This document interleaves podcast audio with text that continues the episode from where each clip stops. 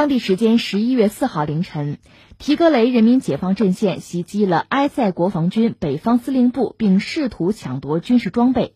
当天早晨，埃塞俄比亚总理阿比在电视讲话中宣布，国防军将被迫采取军事行动。稍后，埃塞联邦政府宣布在提格雷州全境实施为期六个月的紧急状态。提格雷州政府也在四号的电视讲话中表示，其空域已禁飞。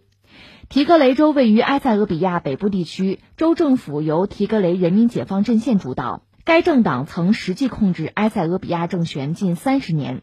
自现任联邦政府上台之后，埃塞总理阿比在二零一九年成立新执政党埃塞俄比亚繁荣党，提格雷人民解放阵线拒绝加入。此后，其与联邦政府间的矛盾不断加深。这个新闻是关于埃塞俄比亚的。说到这儿，先扯两句别的吧。有听众朋友经常跟我讲，那世界这么大，你怎么就关注那几个国家呀？这我得解释一下，我们是跟着新闻走的，是你看全天的新闻吧，哪热闹我们一般往哪看啊。所以你得承认，如果世界是一个大舞台呢，在舞台中央的主角其实就那么多，那还有呢，往往是在边缘，不再那么引人关注的地方。嗯，说句不合适的话，你比如拿恐怖袭击来说，有的地方发生恐怖袭击，你会特别惊讶。你会高度关注，而还有一些地方 三天两头恐怖袭击，可能我们也就麻木了，就忽视了。道理就是这个道理。那说到埃塞俄比亚吧，就我们今天这个新闻的话题吧。平常我们关注它也不是很多，但是现在你看，哎呦，这是要内战吗？实际上，如果我们聊这个国家，可聊的就太多了。一样一样说吧。你说难道又要说历史吗？不用，不用说它的历史啊。我们一样一样说。第一个，我们就说埃塞俄比亚现在是一个什么状况啊？我这么说啊，在这次疫情之前，埃塞俄比亚的经济发展是非常让人关注的。我记得去年吧，世界银行，世界银行它就是有一个预计啊，这个预计我先告诉你已经落空了。我认为已经落空了，为什么呢？因为疫情，疫情大家都没有预料到啊。如果没有疫情，就是去年你看啊。世界银行公布了自己的一个预测，它预测的是二零一八年到二零二一年这几年之间，全球就经济增长最快的经济体。我不知道你能不能猜到哈？我看了看这数据，挺有意思。你看啊，它认为排到最前面的是圭亚那这个小国，它增长率哈，世界银行预测达到百分之十六点三，疯了呀，百分之十六点三的增长啊！而埃塞俄比亚排到第二位，能增长百分之八点一。之后还有什么卢旺达呀、孟加拉呀、印度啊？是这样一个状况，印度他们预计哈这几年增长率在百分之七点四，就相对正常吧。但是你看这个圭亚那达到百分之十六点三的非常高了啊，而埃塞俄比亚百分之八点一，这也了不得。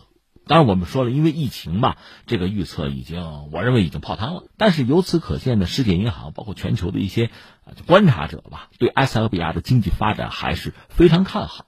而且我们要说一句，他这个看好一个。他确实是在学习和移植，甚至主要是亚洲的经验，包括中国的经验。第二个呢，中国中国的资本和企业吧，我们的技术啊，在埃塞俄比亚经济社会发展之中确实起了很关键的作用，包括它这个基础设施建设、铁路，这我们都是帮了大忙的，所以双方关系也不错啊。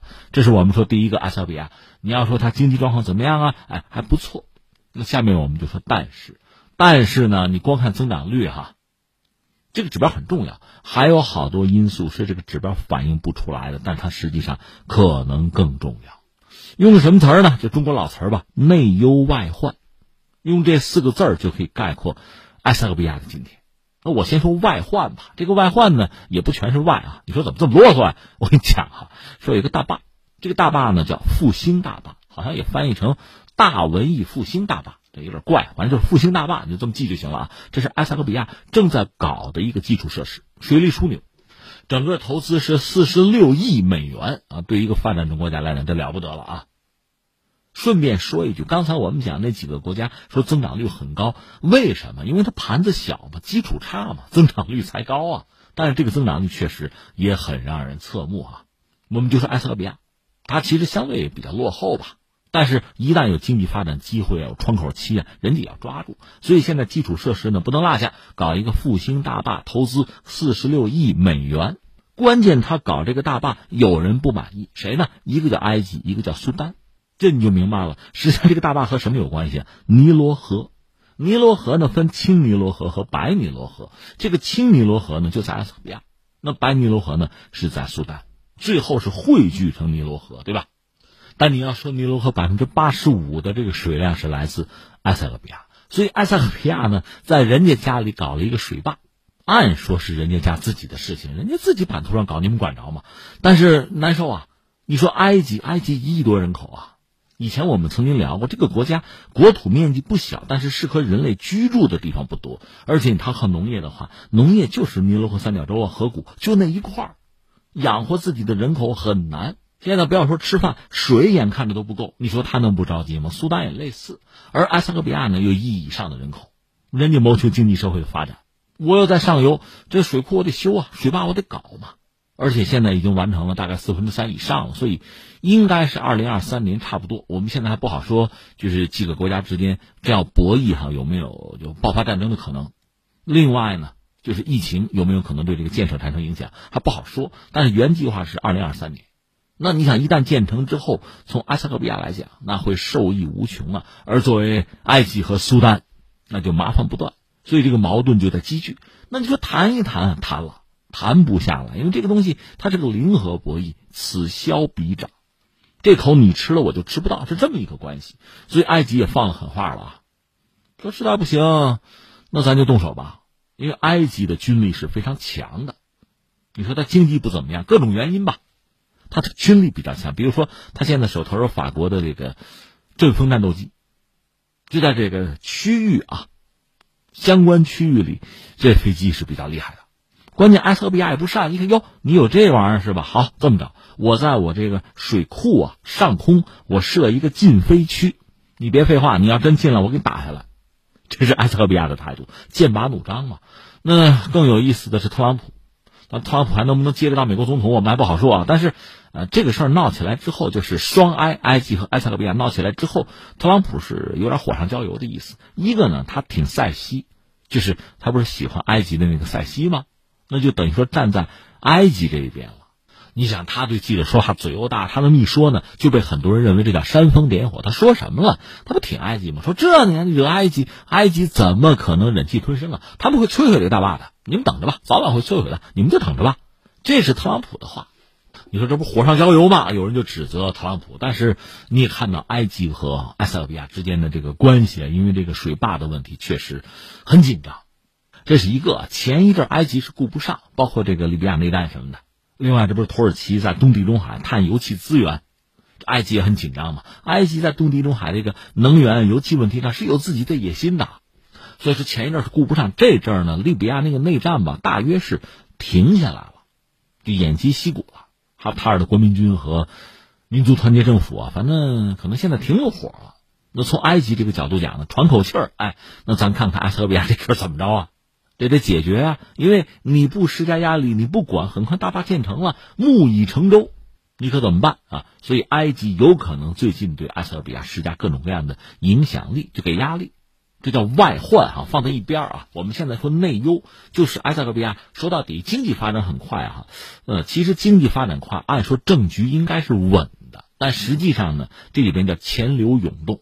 你比如说以前啊，大概从一九八九年开始，持续三十年，在埃塞俄比亚执政的是谁呢？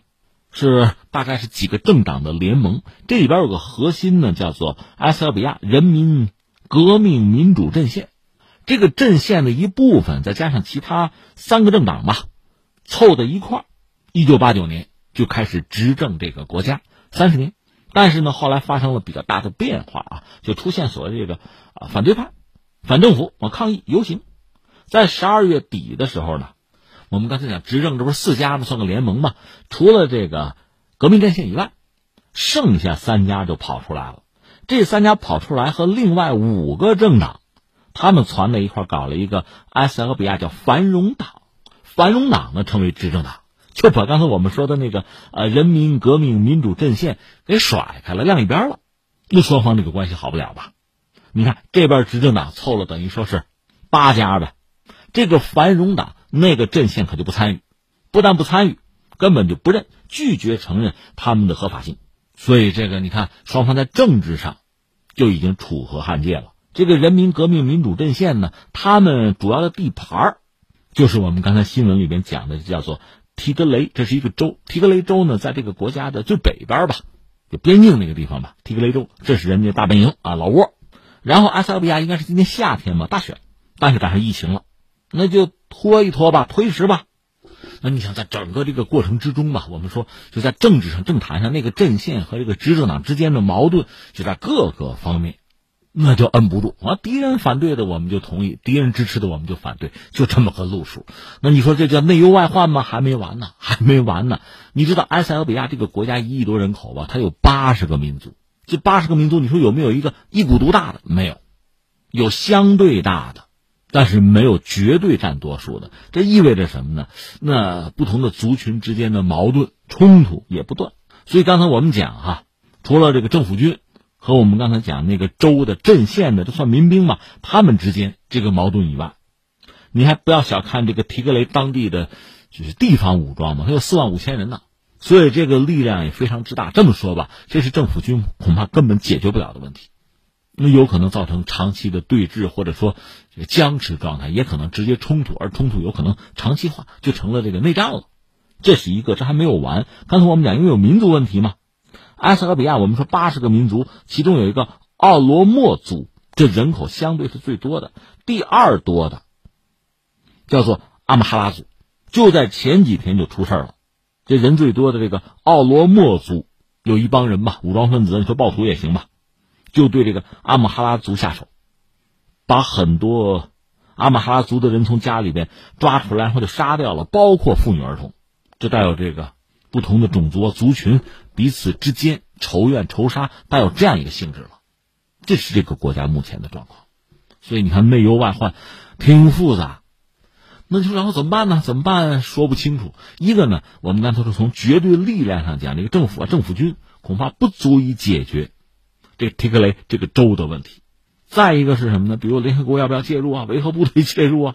但是目前在这个疫情啊这样一个状况下。刚才我们讲的所有这些问题，可能会呈现出一个新的样态，不那么好解决。所以最后我们还要感慨一句是什么呢？按说就是埃塞俄比亚它经济增长率是比较高的，因为经济增长是比较好，蛋糕做的比较大。按说呢，有足够的蛋糕可分，至少和以前比是这样的吧。按说发展能够解决一些问题啊，但是现在看来，这么想也还是太单纯、太乐观了。甚至我记得前两年，因为埃塞俄比亚增长率非常高，百分之八以上嘛。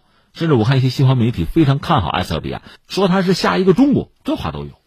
但作为一个大背景，你知道，就是非洲吧，它人口其实也不少，资源也相当丰富。只要没有战乱，只要它的这个国家治理啊、社会治理啊，有一点能力能够稳定下来，经济发展、经济增长吧，还是有可能的。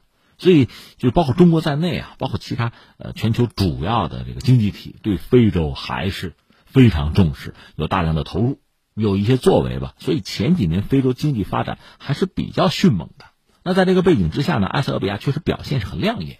也有一些其他国家，包括中国，什么印度啊啊，东南亚一些国家啊，因为你这劳动力成本上升之后呢，就会把生产线、把些项目搬出去，对吧？